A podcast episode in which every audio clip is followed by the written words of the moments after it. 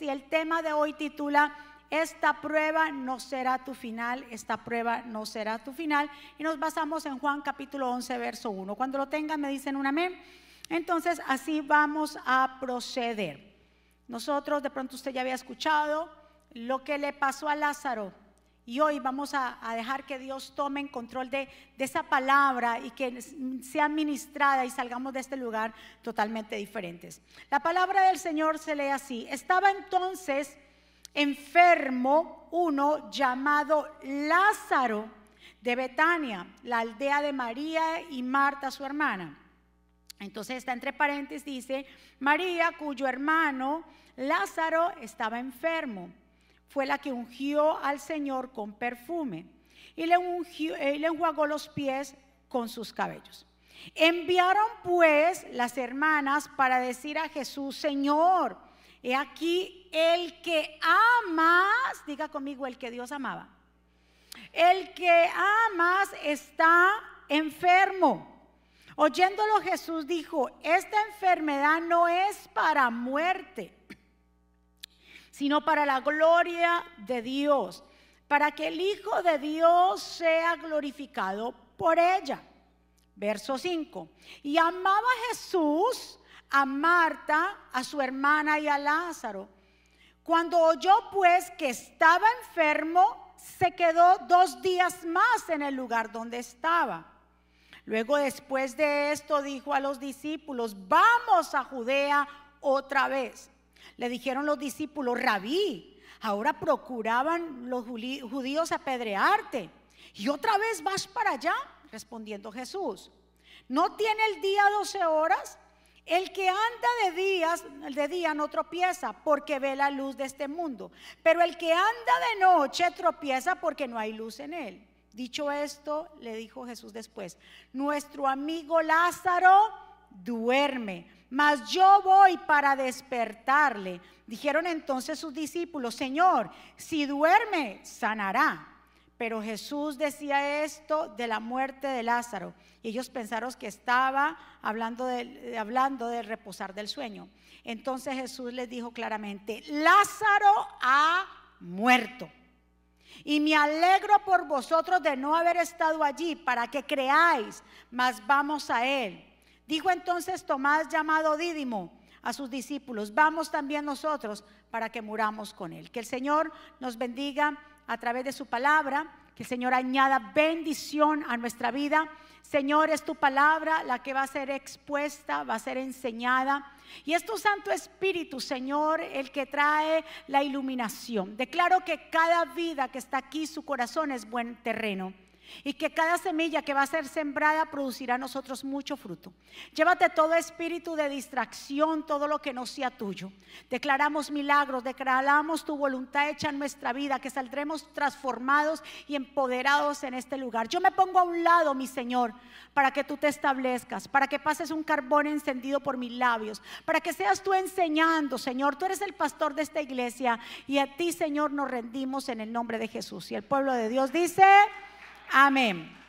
Leímos todo el pasaje donde nos habla de que Lázaro estaba enfermo y vemos que Jesús tenía una relación muy cercana con estos tres hermanos, con Lázaro, con Marta y con María, que cada vez que pasaban por Betania, el Señor se quedaba en su casa.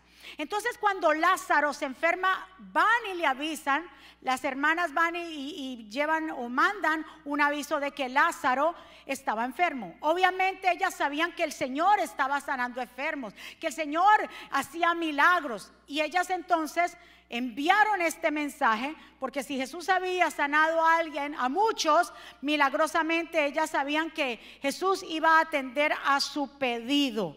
Lo que ellas no sabían que no era el tiempo de ellas, sino es el tiempo de Dios. ¿Cuántos sabemos que no es el tiempo de nosotros, sino el tiempo de Dios? Escuche el mensaje. Cuando ellas le mandaron el mensaje a Jesús, Lázaro todavía estaba qué? Estaba vivo. Todavía no se había muerto. Estaba vivo cuando ellas mandaron ese mensaje. Pero es que el Señor sabe, sabía el resultado final. Diga conmigo, Dios sabe mi resultado final. Muchas veces estamos esperando y como que Dios no actúa, como que Dios se olvidó. Nosotros no sabemos el resultado final, pero Él sí sabe que el resultado final será un final que glorioso. Glorioso, no solamente Dios iba a hacer un milagro, un milagro de sanidad, es que Dios iba a ir mucho más allá. ¿Cuántos están aquí? Miremos lo que dice en el verso 4 cuando dice, cuando Jesús oyó la noticia y dijo, la enfermedad de Lázaro no acabará en muerte. Al contrario, sucedió para la gloria de Dios a fin de que el Hijo de Dios reciba como, como gloria resultado. Aunque Jesús amaba a Marta y a María y a Lázaro, se quedó eh, donde estaban cuántos días? Dos, pasando el tiempo. ¿Cuántos saben que aunque Dios nos ama, Dios sabe en qué momento actuar? Porque decimos es que si Dios me ama, entonces Él va a recurrir a mi llamado ya. Porque es que sabe que estoy pasando por una prueba y es ya. Y todo es ya y ya. Hasta para pedir al Señor no es cuando ya. Señor, tú sabes mi necesidad y tú sabes en qué momento. Hágase conforme a tu palabra. ¿Cuántos están? Lo que, que para nosotros puede ser un retraso de Dios, para Dios es un milagro sobrenatural que viene en camino. ¿Cuántos saben que hay milagros que, como decía la canción, están en proceso? Son milagros que vienen en camino. Lo que para nosotros es un retraso, para Dios, ¿qué es? Un milagro sobrenatural. Yo no sé cuántos años tú llevas esperando. ¿Ya estuvieron esperando cuántos días? O sea, estuvieron, después el Señor quedó dos días más, o sea que ya habían sido cuatro. ¿Cuántos están? Entonces hoy usted va a retomar fuerza y usted va a decir, no importa el tiempo que esté esperando, sé que Dios va a hacer un milagro. Hay un milagro que viene en camino. Porque si Dios lo dijo, Él lo va a hacer. Y si Dios lo prometió, Él lo cumple. Vamos, iglesia. ¿Será que las hermanas Marta y María se habrán equivocado cuando dijeron y le mandaron a decir ese, ese recado al Señor de al que amas está enfermo. ¿Será que ellas se habrán equivocado cuando dijeron al que amas? No, es que hay un plan. El Señor sabía el plan que tenía que hacer en el momento que tenía que llegar. Al que ama, diga conmigo, Dios me ama.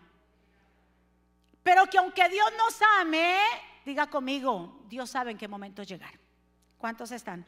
Durante el proceso, porque hay un proceso de espera, pero durante ese proceso de espera, ¿qué va a hacer Dios?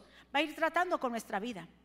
En ese momento de espera, Dios va a ir moldeando nuestro carácter. En ese momento de espera, Dios está trabajando dentro de nuestro interior. Así que Dios no se equivocó cuando le dijo a, Marta, a María que los amaba. Y la Biblia habla bien claro que Dios amaba a Marta, María y a Lázaro. Pero quiere, no quiere decir que porque Dios nos ama, el Señor nos va a hacer exentos de pasar por momentos difíciles. Que nosotros, Dios no tiene preferidos. Dios lo que tiene son personas cercanas a Él. Dios lo que tiene, Dios no hace sesión de personas. Entonces no podemos esperar más que este cuerpo se va a enfermar algún día. Algún día tendremos que pasar por pruebas, pero esas pruebas que nosotros pasamos no son para matarnos, sino que esas pruebas son para qué? Para que el Señor se manifieste y su gloria poderosa se manifieste. Dios no se ha equivocado cuando a nosotros nos ha dicho que nos ama. ¿Qué le dijo el Señor al pueblo de Israel y nos dice a nosotros en Jeremías 31:3? Porque hace mucho tiempo dije a Israel, yo te he amado, oh pueblo mío, con amores de bondad te he amado. Diga conmigo, Dios me ama. Dios no se ha equivocado cuando te dijo, ven a mis brazos.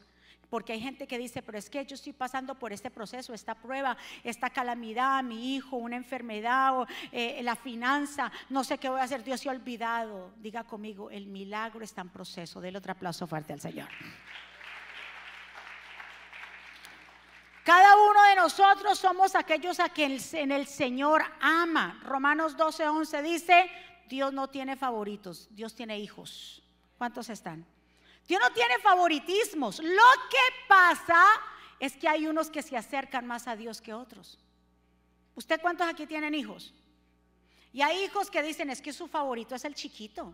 Es que el favorito suyo es el primero. El favorito suyo es la niñita. No, usted no tiene hijos favoritos. ¿Cuántos saben que los padres amamos a todos nuestros hijos? Ahora, la diferencia la hacen los hijos con nosotros. Es que tal vez el chiquito es más apegado. Tal vez la niña es la más apegada. Tal vez el primero es el más apegado. Pero es que usted no tiene favoritos. Lo mismo pasa en las cosas del Señor. El Señor no tiene favoritos, pero los hijos son que hacen la decisión de buscar al Padre. Vamos, iglesia. Dios nos ama y Él llegará en el tiempo propicio. Mueva a su vecino y dígale, Dios llegará en el tiempo propicio. Lo que dice Romano, perdón, 2 Corintios 6.2. Pues él dice, el tiempo, en el tiempo propicio te escuché y en el día de la salvación te socorrí. Aquí ahora es el tiempo propicio. Diga conmigo, este es el tiempo propicio. Aquí ahora es el tiempo de la salvación. Mis amados, hay cosas que Dios hace a nuestro parecer que no tienen sentido, pero Dios es un Dios experto en mostrar su gloria para que otros puedan creer en Él. Hay cosas que tú dices, pero es que yo no le veo como sentido, como que yo no le veo como, como cabeza ni cola esto, como que yo no veo nada, pero no te preocupes, lo que para nosotros es algo sin sentido, para Dios es algo milagroso que viene, algo poderoso. Dios no se equivoca, Dios no trae retraso, Dios es perfecto en los tiempos. ¿Cuántos van a tener que, tenemos que aprender a esperar? Diga conmigo, yo voy a esperar en Dios. Era necesario que esto sucediera, que Lázaro muriera para que el Señor pudiera decir, revelarse la palabra cuando Él dijo, yo soy la resurrección y la vida. Tenía que pasar eso para Él, su nombre ser glorificado, para que el nombre del Padre sea exaltado. Mis amados, Dios no solamente va a salvar a tu familia, Él la va a usar porque va a levantar una generación de adoradores. Es que Dios no solamente te va a ayudar a ingresar a la universidad, es que te van a dar becas que te van a pagar toda la carrera. Mis amados, es que Dios no solamente te va a dar un negocio, sino que te va a dar sucursales para que te multipliques. Mis amados, es que Dios no solamente va a hacer algo así, sino algo grande que tal vez tus ojos, ay Dios mío, que tal vez tus ojos no ven, pero Dios sí lo ve, porque nosotros tenemos un lente muy pequeño y limitado, pero el lente de Dios no tiene límites. Ay Dios, ¿cuántos alaban a Dios en esta mañana? Escúchame lo que para que tú lo que Dios quiera hacer contigo es cosa grande. Dios no solamente va a restaurar tu matrimonio, sino que Dios también te va a levantar como, como pareja para ayudar a otros. ¿Cuántos están? Dios no solamente te va a regresar a tu país, sino que cuando regreses a tu país vas a regresar con las manos llenas. ¿Con quién yo hablo en esta mañana? ¿Con quién hablo? Porque Dios es así. Dios es un Dios de abundancia cuando le creemos. Dios es un Dios que no tiene límites cuando el, pueblo le crea a Él. Óyeme, Él no solamente, Él no solamente iba a sanar a un enfermo, Él lo iba a resucitar. Él no iba a sanar, Él ya había sanado. Ahora era necesario que se mostrara como yo soy la resurrección y la vida para que el pueblo creyera. ¿Cuántos están? Nuestros caminos y pensamientos son más altos los, caminos de Dios son más altos que nuestros caminos. Eso lo dice Isaías 55, 9. Pues así como los cielos son más altos que la tierra, así mis caminos están más altos que tus caminos y mis pensamientos más altos que nuestros pensamientos. Entonces el milagro que Dios va a hacer contigo y con tu familia va a ser que, diga conmigo, sobrenatural. Es cosa grande que viene por ahí. Y yo estoy escuchando que Dios hoy me está hablando, que no es un retraso, que los retrasos que yo considero para Dios son milagros grandes que Él va a hacer. ¿Cuántos están preparados para lo glorioso que Dios va a hacer contigo? ¿Cuántos reciben esa palabra? Escúchame, yo te dije a ti que Dios no solamente vas a abrir tu propio negocio, es que Dios te va a ayudar a abrir sucursales. ¿Cuántos están de acuerdo conmigo? Vamos, esa es la voluntad de Dios. Ahora, vamos a entender algo muy importante. Jesús deja bien claro con lo que pasó con Lázaro, que Él hace las cosas de acuerdo a la voluntad del Padre, al tiempo, kairos de Él. También mostró que los retrasos no son desfavorables para nosotros, al contrario, van a traer mayor gloria. El amor de Jesús, como le dije en un principio, nos, nos, hace exentos de los padecimientos. Lo dice el apóstol Pablo. Es que este cuerpo que está aquí se va a enfermar.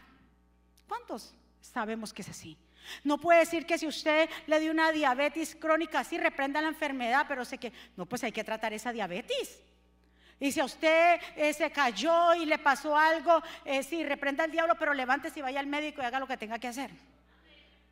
Este cuerpo, el hecho que tengamos y que Dios nos ame tanto, no nos hace exentos de que cosas nos pasen. El Padre amó tanto al Hijo que el Hijo tuvo que ir a la cruz. ¿Estamos de acuerdo con, ¿Están de acuerdo conmigo? Nosotros tenemos que esperar que este cuerpo, que es cuerpo, que es materia, que es un cuerpo que también con una naturaleza caída, va a perecer. Y nos vamos a enfermar, se le va a caer el pelo. Eh, no lo tome personal por si acaso. Eh, nos van a salir arrugas, eh, las canas. Y yo sé que las mujeres cuando vemos una cana decimos, ¡ay! Dios, no! Eh, y se pintan el pelo porque las muchas cosas. Pero la vida es así. Mientras vivamos en este cuerpo, como lo dice el apóstol Pablo, 2 Corintios terrenal, vamos a gemir, vamos a suspirar.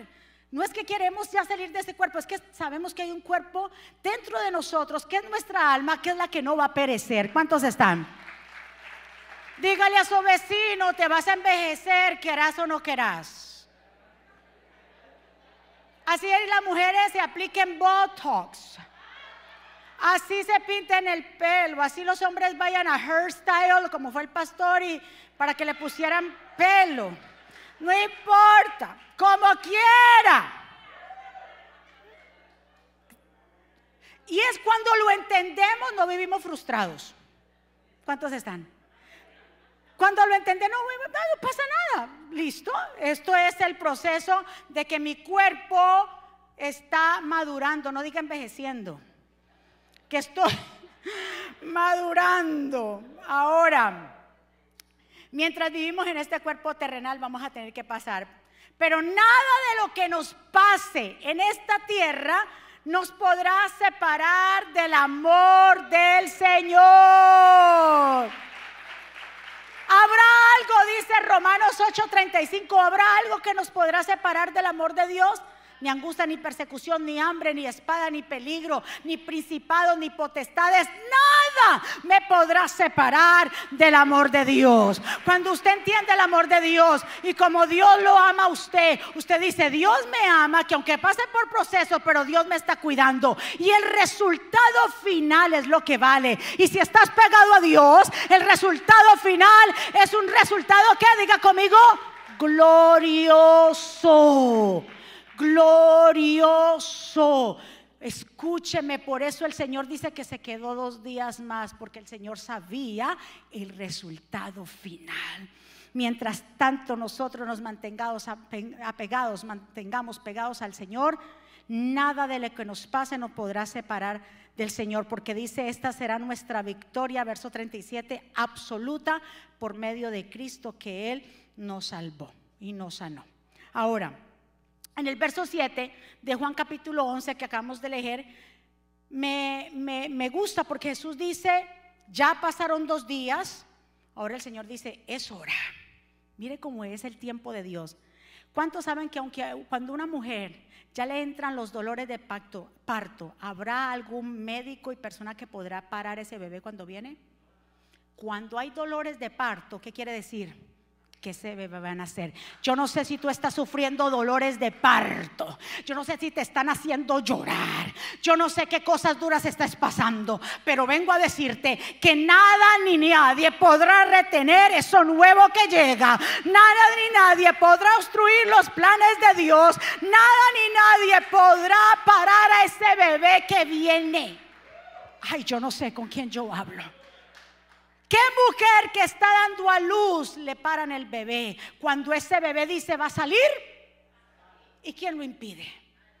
Asimismo, tu bendición nadie la va a impedir. Ay, es que usted viera, pastora, es que me nombraron maldiciones y me echaron hueso de, de yo no sé qué y me echaron tierra de cementerio y me pusieron un montón de ranitas y me... Mire, reprenda el diablo, declare la bendición y siga hacia la meta. A usted ninguna maldición, ni lo que le echen, ni oraciones contrarias a tocar tu vida, ni la de tus hijos. Oh, cuánto le da la gloria. Oh, Dios mío, aquí hay poder de Dios, aquí hay poder de Dios. Ay, ay, ay, ay, ay, ay, ay. Yo no sé si usted se lo han dicho, pero vengo a decir que tú estás cubierto con la sangre del cordero y que ninguna arma forjada en contra de ti va a prevalecer. Oh, sí, Señor. Toque ese chofar, mi hija. Para los que estaban dormidos, se despierten. El chofar, nosotros tenemos una reverencia con el chofar. Porque cuando en Israel tocaban el chofar, era tiempo, hay diferentes sonidos. Es tiempo de guerra, tiempo de reunión, tiempo de adoración, tiempo de sacrificio. Escuche muy bien, y este es el tiempo propicio que Dios ha hecho para tu recibir. Usted se tiene que sacudir. Usted dice, espérate, que yo estaba encajonado, yo estaba en un lugar oscuro, pero yo ahora estoy viendo lo que el Señor me está hablando. Dios me está dando discernimiento, me está, el Señor me está quitando las vendas. ¿Cuántos están aquí? El Señor dijo, vamos a Judea. Cuando llegó la hora que Jesús dice, vamos para tu casa, van para tu casa. Cuando ya Dios dice que el milagro se va a manifestar, se va a manifestar y nadie lo va a poder retener. Ay, dígale, dígale al Señor, yo lo creo. Volvamos a Judea. Cuando Jesús dice, llegó la hora, llegó la hora. Aunque tu espera para tu milagro sea larga, no te desanimes porque llegará el tiempo en que tú lo vas a recibir. ¿Qué dice Abacú capítulo 2, verso 3? Que aunque la visión tardare un poco, y dicen otras versiones, es que puede ser que esa visión sea de largo, a largo plazo, pero escuche bien, dice ahí, vuelva, pero vuela a su cumplimiento. Aunque usted lleva mucho tiempo esperando, aunque usted crea que ya el largo tiempo, pero es que eso va a volar, va a volar a su cumplimiento y no va a fallar, aunque se demore. Diga conmigo, yo me mantengo firme. Firme en la esperanza, porque ciertamente se cumplirá totalmente sin retraso. Cuando Dios dijo, Él lo va a hacer y se acabó. El Señor lo escribió y así mismo es, está escrito. Eso no fue lo que el Señor le dijo al enemigo cuando lo tentó cuatro veces. El Señor le decía, escrito está. Y ya Dios escribió tu historia. Y escrito está. Y tu final va a ser glorioso. Y esa prueba que estás viviendo no te va a matar, sino para que tú hables y exaltes el nombre del Señor. Porque al Señor le gusta esas cosas. Él permite ciertas cosas es para que su nombre sea glorificado. Y la gente el Señor hizo lo de Lázaro era por para que la gente comenzara a creer. ¿Se acuerdan? Para que la gente comenzara y dice también que después de la resurrección de Lázaro, gente así creyó en el Señor, por eso querían matar. Hay un mensaje que yo les prediqué eso, querían matar a la señal milagrosa y querían matar a Jesús. Querían matar porque para ellos Lázaro representaba una amenaza porque era una señal milagrosa del Mesías. Pero no importa porque nunca pudieron matar a Lázaro. Cuando Dios está contigo, aunque te lancen piedras de fuego, estas no te van a tocar. En el verso 11 el Señor le dice a los discípulos, nuestro amigo, amigo Lázaro duerme, vamos a despertarlo. Lo que tú crees que está muerto, lo que tú crees que está sin vida, pensando que no hay solución, solo está durmiendo y cuando llegue el tiempo, ya Dios lo va a revivificar, lo va a revivir.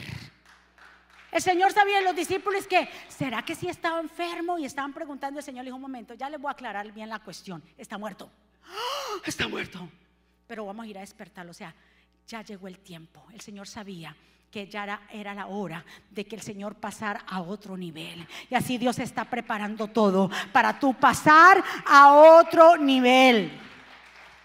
Es como la hija de, eh, de, Jairo. ¿Se acuerdan que el Señor estaba haciendo milagros? Eh, fue este Jairo principal de la sinagoga, buscó a Jesús, Señor, mi hija de 12 años está enferma, por favor ven a mi casa. El Señor se va con Jairo. Cuando ahí aparece en medio de esa historia la mujer que llevaba también 12 años con el flujo de sangre, Dios se detiene, Jesús se detiene, sana a esta mujer porque ella le tocó el manto a Jesús. Después que estaban ahí ya otra vez retomando el camino para la casa de Jairo, vienen los eh, mensajeros o los emisarios a decirle, ya no moleste más al maestro porque tu hija ha muerto. ¡Wow! ¡Qué noticia! ¿Y qué fue lo que dijo Jesús? Cuando Jesús voltea y mira a Jairo, el Señor le dijo, Jairo, no tengas miedo, solo ten fe, porque tu hija será sanada. Dios no solamente cuando dice sanada, puede ser que esa niña también estaba padeciendo de una enfermedad congénita. Y entonces por esa enfermedad la niña había muerto. Pero el Señor no solamente, ay Dios, solamente Dios no la iba a resucitar. Es que Dios también la iba a sanar de esa enfermedad. Usted ve lo doble que Dios hace, lo ilimitado. Porque de, esa situación que estás viviendo, no es que Dios lo va a arreglar, es que va a ser glorioso es que va a ser glorioso. ¿Cuántos esperan? Que eso va a ser glorioso, el milagro que estás esperando. Usted dice, pero ¿y cómo fue? Es que Dios lo permitió para que su nombre sea exaltado. Vamos, iglesia. Óyeme, el enemigo, escucha, amado pueblo, va a enviar emisarios para que te digan que desistas de seguir avanzando. ¿No fue los emisarios, los mensajeros que fue le dijeron a, a Jairo, no molestes más al maestro? Ya déjalos, tu hija murió, no hay solución. Y hay gente y hay emisarios que el enemigo envía.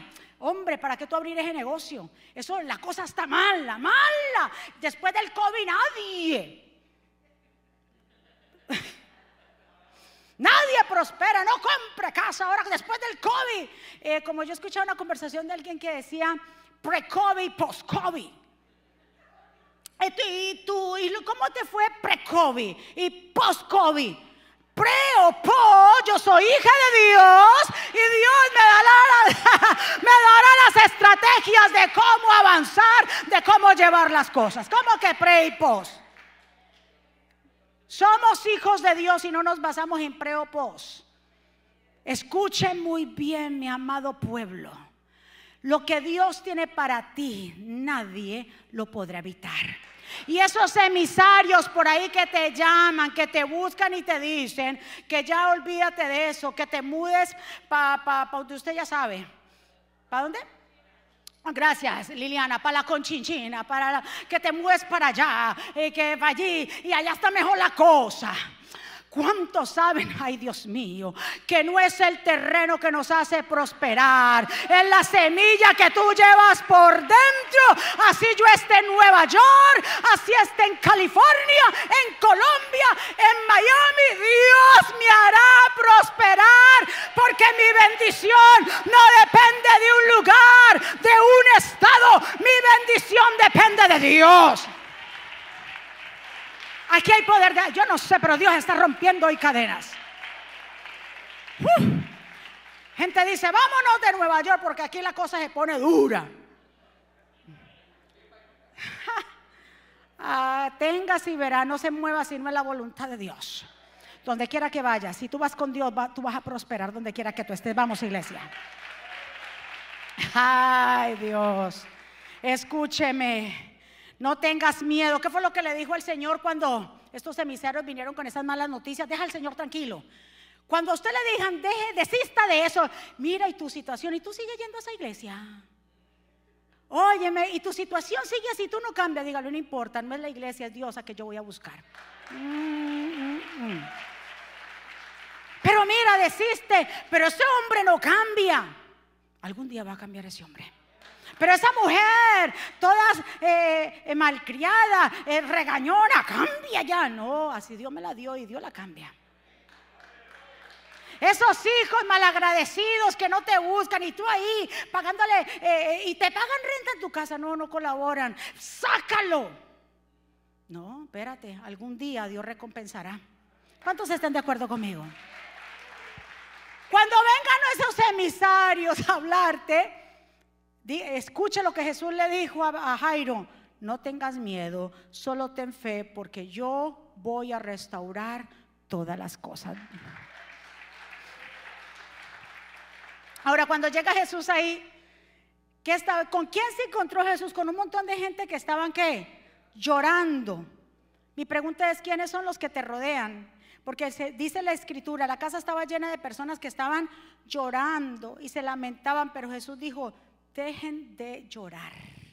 Ella no está muerta, aunque estaba muerta, pero el Señor la declaró que estaban durmiendo. Hay cosas que tú crees que están muertos, que es que están ahí están durmiendo. Y Dios dice, tranquilo, deja eso ahí, porque eso que tú crees que está muerto es que está durmiendo. Y es que quien lo, ay Dios mío, quien lo va a hacer despertar no eres tú, el que lo va a despertar soy yo, porque yo soy la resurrección y la vida, así que es mejor que Dios te acompañe, porque no era Jairo que, ay, no era Jairo que la iba a despertar, era Jesús. Ay, Dios mío. Diga conmigo, era Jesús. Si Jesús va contigo, Dios despierta lo que tú crees que está muerto. ¿Cuántos están?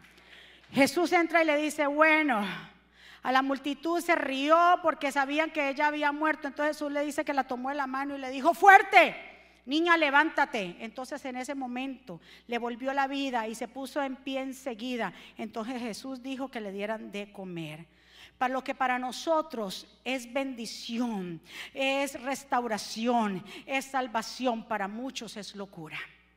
¿Cuántos es? Porque eso es la fe para la gente de afuera, la fe que tú y yo tenemos en Jesús, llamar las cosas que no son como si fuera, para la gente que no entiende, es locura. Pero para los hijos de Dios es salvación, ¿verdad que sí? Como dice 1 Corintios, el mensaje de la cruz es una locura para los que para los que se pierden, cambio para los que se salvan. Es decir, para nosotros es un mensaje poderoso. Del otro aplauso fuerte. No importa que no te entiendan, que los emisarios aparezcan, que te digan muchísimas cosas. Usted tiene su fe puesta en Jesús, que es el autor y consumador de nuestra fe. ¿Qué fue lo que el Señor le dijo a esa gente que estaba llorando? Dejen de llorar. Lo mismo, Cuando nosotros estamos quejándonos y hablando y llorando por el mismo problema, quiere decir que te falta fe. Cuando le da vuelta al asunto y otra vez, y me caigo y otra vez, perdóname, tu fe Tienes que hacer aumentar esa fe. Estás en la carne, estás en la chuleta, no estás buscando, no estás orando, no estás ayunando. Porque cuando la gente se debilita, cuando deja de buscar a Dios. Pero cuando la gente está buscando a Dios, ya cambia el tema y comienza a decir, yo soy más que victorioso en Cristo Jesús. ¿Qué fue lo que el Señor le dijo a esta gente? Dejen de llorar. ¿Usted ya le dijo a su vecino, deje de llorar? No te lamentes por la situación, no llore más. El llorar tanto por algo, hablar tanto de ese problema, significa que no hay fe para creer en Dios y para hacer ese milagro. Escuche muy bien, el tiempo, ¿se acuerda cuando Elías oró y declaró porque el pueblo de Israel se había apartado completamente del Señor? Y Elías oró para que no lloviera. Y no llovió, dice la escritura, por tres años y medio. Pero ¿cuánto sabes que cuando llegó el tiempo que va a llover, llueve? Así como en República Dominicana. Después de tanta sequía llovió. Y dice la escritura que eh, después de lo que pasó en el Monte Carmelo, de Elías matar a los profetas de Baal, estaba el rey Acab ahí. Y Elías le dice al rey Acab, desciende, ve y come pan y desciende rápido, porque escucho un sonido y es que viene una lluvia de nuevo para acá. Escúchame pueblo, el Señor está hoy removiendo y que te está diciendo es que escucha lo que se está hablando. Estoy anunciando que viene una lluvia y nadie la podrá parar dice que el rey Acab salió corriendo, porque después de tres años y medio entonces ya había sequía, había hambre, porque si no hay cultivo hay hambre, hay desempleo, todo hay mortandad, enfermedad. Y dice que el rey Acab descendió rápidamente. Elías subió otra vez al monte, se pone en sus rodillas, comienza a clamar a Dios y le dice a su siervo, ve y chequéase por ahí, ahí si hay una nubecita. Y el siervo fue y dijo, no, Elías, no hay nada. Y le dijo siete veces, ve y asómate siete veces. Cuando a la séptima vez le dijo, yo veo una nube que desciende o asciende del mar, que es como la mano de un hombre. Entonces ahí Elías entendió que ya venía la lluvia. Si te tienes que parar una, dos, tres, cuatro, siete veces, sigue creyendo al Señor porque ese milagro viene. Esa lluvia viene. Pero diga conmigo, se necesita fe. Ya casi para terminar y resumir lo de Lázaro. Diga conmigo, esa lluvia viene. Eso viene porque viene, mi amado. Y usted y yo tenemos, pero tenemos que tener fe. Si usted no pone su fe en práctica y en acción, no va a suceder nada. Si usted sigue con el mismo lamento y usted sigue llorando por la misma situación, eso tampoco va a cambiar absolutamente nada. Ahora, verso 25, cuando el Señor regresa allá a Betania, entonces Marta sabía y Marta y María sabían. Marta se fue y busca al Señor. Le dijo, Señor, mira, Señor, ya mi hermano murió. ¿Y qué le dijo el Señor? Yo soy la resurrección y la vida. El que cree en mí, escucha bien, vivirá aún después de haber muerto. Todo el que vive en mí y cree en mí jamás morirá. ¿Lo crees, Marta? ¿Cuántos de nosotros hoy podemos creer esa palabra? Pero imagínese usted esto tan impresionante. Creer en Jesús, todo aquel que crea en Jesús está creyendo que es vida, significa vida. Cuando usted cree en Jesús, hay vida en usted. Qué impresionante, porque Jesús no dijo, Jesús siempre habla, yo soy la resurrección y la vida.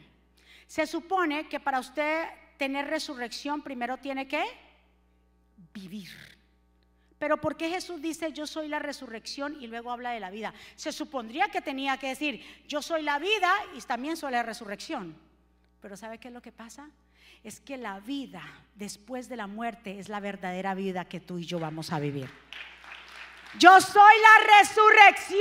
Él no está hablando de la vida terrenal porque esta vida es pasajera. Es pasajera, pero la verdadera vida que vamos a vivir va a ser después de la muerte. Por eso el Señor dice, yo soy la resurrección de la vida. El que cree en mí, aunque esté muerto, todo el que crea en Jesús está lleno de vida. No le va a tener nada de miedo a nada de lo que se levante, ni siquiera la muerte. ¿Qué es lo que dijo Jesús cuando entonces vinieron? Jesús dijo, ¿dónde lo han puesto? María lo recibe, maestro. Eh, si tú no hubieras estado aquí, mi hermano no se hubiera muerto. Y el Señor le dijo, mm, tranquilas, verán la gloria de Dios. ¿Dónde lo pusieron? Y se fueron a buscarlo. Y dice el Señor cuando estaban ahí, Léase todo el capítulo 11, estoy resumiendo. Y estaban ahí. ¿Y que el Señor le dijo? Quiten la piedra. Dígale a su vecino, quita esa piedra. Jesús mandó a que quitaran la piedra. Él hubiera podido mandar, primero, él hubiera, podido, enviar la palabra y Lázaro ser sanado. Claro, no es que lo hizo con varias personas, envió la palabra y eran sanados. Acuérdese, pero que milagro iba a ser qué? Glorioso. Él hubiera también podido decirle a los ángeles, muevan esa piedra. ¿Verdad que sí? Esa piedra fue moverse, pero el Señor le dijo a los que estaban ahí, quiten, muevan esa piedra. ¿Por qué usted cree que Jesús mandó a que quitaran la piedra? Porque muchas veces, no muchas veces, somos nosotros para que haya algo nuevo en nuestra vida, para que resurja, resurja el milagro somos nosotros mismos que tenemos que remover esas piedras. Tenemos que remover el orgullo, tenemos que remover la incredulidad, tenemos que remover la ira, tenemos que remover tantas cosas que están arraigadas a nosotros. Para poder usted ver un milagro una resurrección en su vida, un hijo sanado, un matrimonio restaurado, una finanza eh, cambiada, primero tienes que quitar esas piedras. Y escúchame, la, la única manera o quien la tiene que quitar, ¿quiénes somos? Porque es que queremos que Dios lo haga todo hasta que quite la piedra. Dios hace su parte y nosotros tenemos que hacer la parte. Nosotros estamos aquí en la iglesia y cada uno que sale de su casa hace su parte, porque en fe viene a recibir una palabra. ¿Cuántos están de acuerdo conmigo? Jesús dijo, quiten esa piedra. ¿Qué representan las piedras? Como ya le dije, representan esos obstáculos, excusas, percepciones, prejuicios. Nosotros debemos ser valientes y comenzar a remover esas piedras, ese orgullo, incredulidad, ser sinceros y remover todo aquello que nos deja ver ese milagro. ¿Qué es lo que le dice Marta al Señor? Señor, pero es que Lázaro ya huele feo, ya lleva cuatro días, ¿cómo vas a hacer? Y el Señor le dice, no te he dicho. Así el Señor nos dice hoy en esta mañana, ¿cuántas veces te tengo que recortar? No te he dicho que verás la gloria de Dios. Así el Señor te dice, hoy te lo recuerda una y otra vez, porque nosotros fácilmente nos vamos olvidando. Yo te he dicho que tú vas a ver la gloria de Dios a través de este proceso, a través de lo que has estado viviendo. Tú vas a ver ese milagro. Cuando una persona está muerta, inmediatamente que lo primero que para, el corazón. Y ya obviamente no bombea la sangre. Y cuando no bombearse la sangre, dicen los expertos que ya tanto tiempo está la sangre estancada, el cuerpo se torna de un color entre morado y verde. Ya llevaba cuatro días. Lázaro estaba envuelto en sus vendas, ya olía feo y aparte tenía un color de muerto. Mire todas estas características. Mas cuando Jesús habló a la tumba y le dijo a Lázaro, sal, esas bacterias de descomposición que estaban en el cuerpo de Lázaro, wow, se tuvieron que detener. Todo lo que estaba pudriendo a Lázaro se detuvo y comenzó a tener vida. Ay, Dios mío, qué milagro más maravilloso. Mi pregunta para ti será que Jehová no lo puede hacer contigo. Aunque huela feo, aunque esté podrido, aunque te digan los emisarios ya no hay solución, aunque tu mente te diga ya no se puede, el Señor te recuerda la resurrección de Lázaro algo que estaba descompuesto. Un cadáver que olía feo, mas Dios lo trajo qué? A la vida. Diga conmigo, Dios va a revivir todo en mi vida. Tienes que creerlo, mi amado. Si tú no lo crees, esta palabra te pasó por encima y no va a hacer efecto. Pero si tú dices, yo lo creo. Y no voy a hablar mal del problema, más del problema. Yo no me voy a volver a llorar más por eso. No más. Porque yo creo que lo que yo creo que de pronto está muerto es que está qué? Durmiendo. Y Jesús va a venir a despertarlo. Del otro aplauso fuerte. Vamos a ponernos de pie. Y hoy Dios va a hacer cosas grandes. Dios ya la comenzó a hacer desde la adoración, la administración de nuestro pastor. Porque Dios va a hacer milagros algo que se estaba, las bacterias que se estaban comiendo el cuerpo de Lázaro, se tuvieron que detener por la orden de Dios. Los gusanos que ya estaban comenzando a comer los intestinos y todos sus órganos, se tuvieron que detener. No solamente Dios lo resucitó, sino que Dios tuvo que reparar todo eso. Así lo va a hacer en tu vida. Así ese milagro viene para tu vida. ¿Cuántos están de acuerdo conmigo? ¿Cuántos levantan su mano? ¿Cuántos adoran el nombre de Jesús? Porque en Él es que creemos y por Él estamos aquí. Dios te trajo aquí porque Él te ama. Él te ama con amor eterno. Él te ama más de lo que tú te imaginas. Y aunque estés pasando por procesos, y aunque estés pasando por valle de sombra y de muerte, el Señor no se ha olvidado de ti. Ese milagro está en proceso. Y tú lo vas a ver que va a ser glorioso. Que tú te vas a maravillar y los demás van a comenzar a creer en el Señor. que tu vida va a ministrar a otras personas, porque Dios es experto en hacer cosas extraordinarias. Levantemos nuestras manos y adoremos al Rey.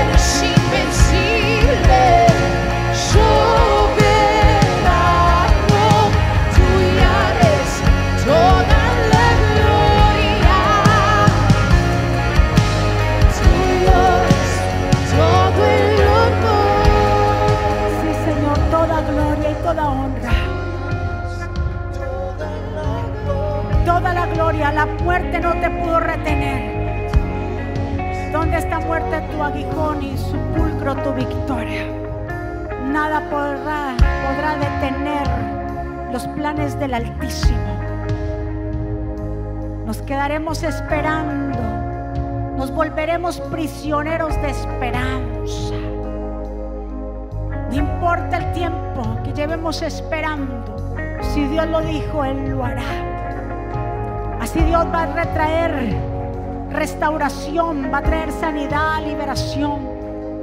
Porque Dios cambiará los corazones, los corazones de piedra. Dios hará una transformación y los volverá corazones de carne.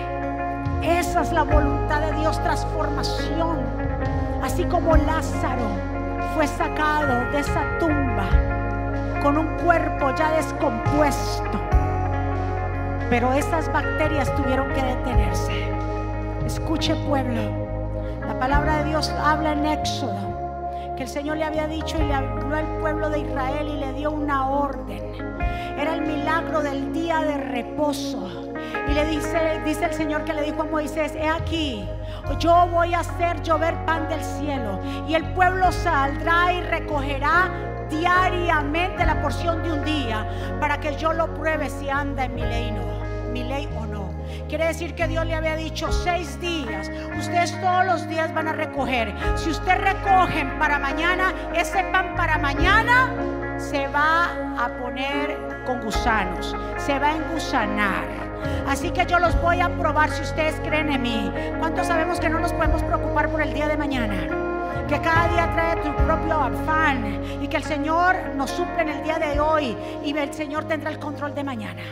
Pero hubo un milagro, el día del milagro, el, el milagro más grande lo hubo en el día de reposo, cuando el Señor le dijo, el viernes como el sábado usted no hace obra alguna, ni vayan a hacer nada, solamente manténganse en mi presencia, busquen mi presencia, estén como familia. Entonces el viernes lo que ustedes recojan, recojan el doble. Y lo guardaban hasta el sábado en la noche. Y ese pan que se recogía doble no se entusanaba. Escúcheme, ¿qué es lo que le quiero decir? que Dios le decía a ese pan, consérvate. Ay, Dios mío. Dios es que da la orden y dijo al pan, ustedes se conservan. Pero cuando era en día de semana, cuando Él le dio el mandato, se podría. Estamos hablando que solamente Dios tiene el poder. Dios tiene la autoridad para decirle a las cosas que vivan y ellas van a vivir. Así Dios te dice, yo te digo que hoy vives. Hoy vives. Tu hijo y tu hija viven. Ese negocio va a vivir. Eso que está pasando va a revivir. ¿Cuántos están aquí? Vamos iglesia. Señor.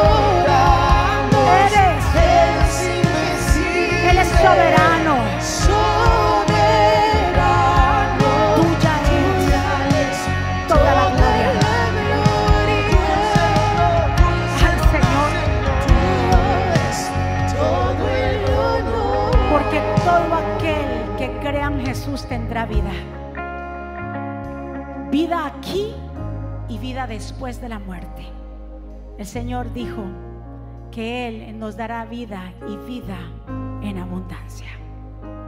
Levanta tus manos ahí donde tú estás. Señor, oro por cada vida y las personas que están viendo a través de esta transmisión. Padre, te pido, Señor, que esta semilla que ha sido sembrada en sus corazones produzca en ellos mucho fruto. Hoy removemos esas piedras. Hoy removemos toda incredulidad, toda impaciencia, toda excusa, todo orgullo, toda ira. Eso lo removemos, somos nosotros. Diga conmigo, yo remuevo esa, eso que me tiene detenido. Va a haber un milagro en mi vida, pero lo voy a ver hasta que yo mueva esa piedra. Hasta que deje de llorar por el problema. Hasta que me deje de quejar por lo mismo. Yo voy a ver ese milagro. Padre, gracias por este tiempo maravilloso en que nos permites estar aquí. Gracias por cada vida. Señor, declaramos que esta semana será una semana bendecida y prosperada. Si hay alguien aquí o alguien allá que desea abrir el corazón a Jesús, que su interior esté y diga, yo quiero aceptar a Jesús como Señor y Salvador, yo me quiero reconciliar con Él, he estado alejado o alejada, pero es que hay algo en mí. ¿Sabes por qué sientes lo que sientes? Porque en ti hay una semilla.